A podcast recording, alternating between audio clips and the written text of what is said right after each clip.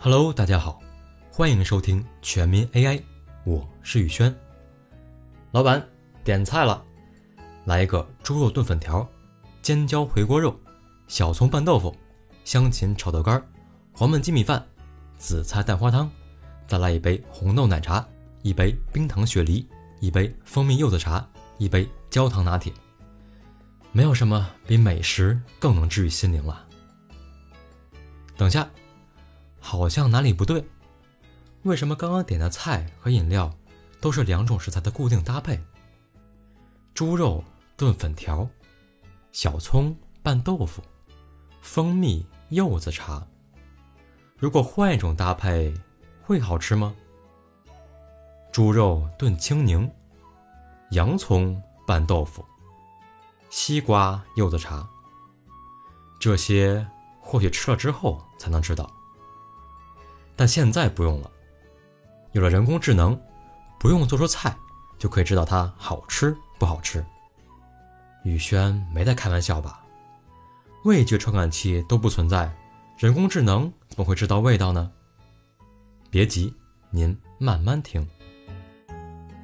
要想知道味道如何，什么传感器都不需要，什么高级厨师也不需要，有神经网络就好了。通过神经网络，我们可以预测一道菜味道如何。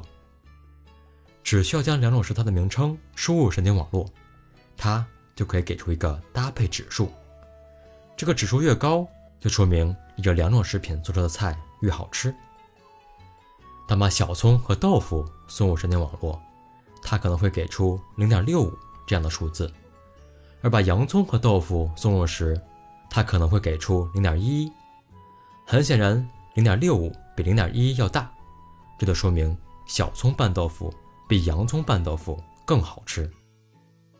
这有什么意义呢？谁都知道小葱拌豆腐好吃，洋葱拌豆腐难吃。其实意义不在于我们熟知的菜品，而在于探索未知的菜品。据韩国大学统计，人类熟知的食材搭配只有百分之五，而未知的食材搭配占总数的百分之九十五。如果能够找出这百分之九十五里面最好吃的搭配，就可以创造出网红菜、网红奶茶、网红酒，然后申请专利，就像可口可乐公司一样，最终统治食品行业，走向人生巅峰，并且不需要花钱去购买食材，更不需要烹饪技巧，只需要预测一个数字，何乐而不为呢？好了，既然这件事是有意义的。那咱们就深入挖掘一下，看看预测食品味道的神经网络究竟是怎么炼成的。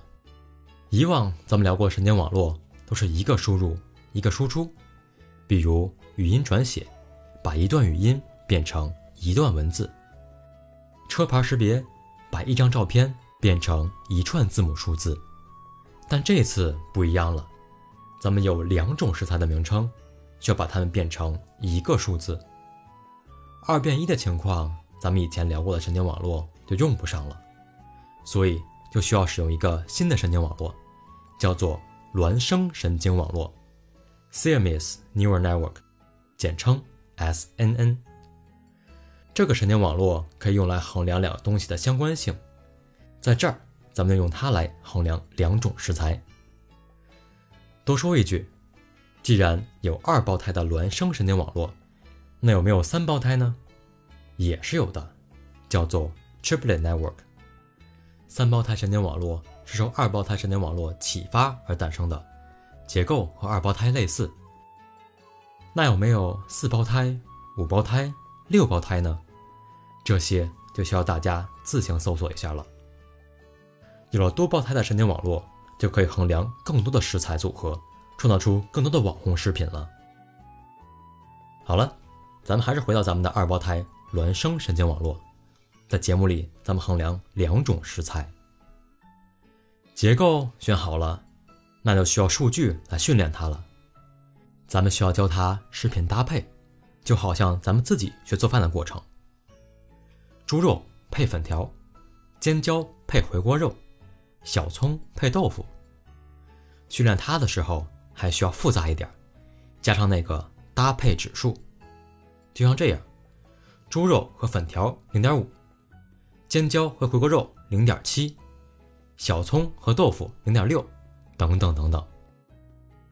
每个人的口味都不一样，我认为猪肉配粉条是零点五，你认为猪肉配粉条是零点九，怎么办？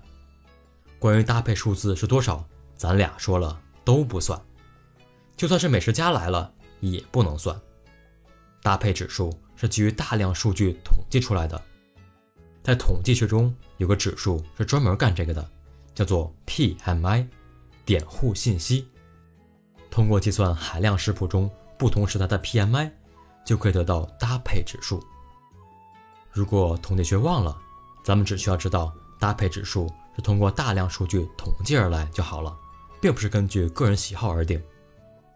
现在每两种食材和它们之间的搭配指数都有了，这些数据就足够训练了。通过对孪生神经网络 SN 的训练，它就可以掌握所有食材中两两之间的搭配指数。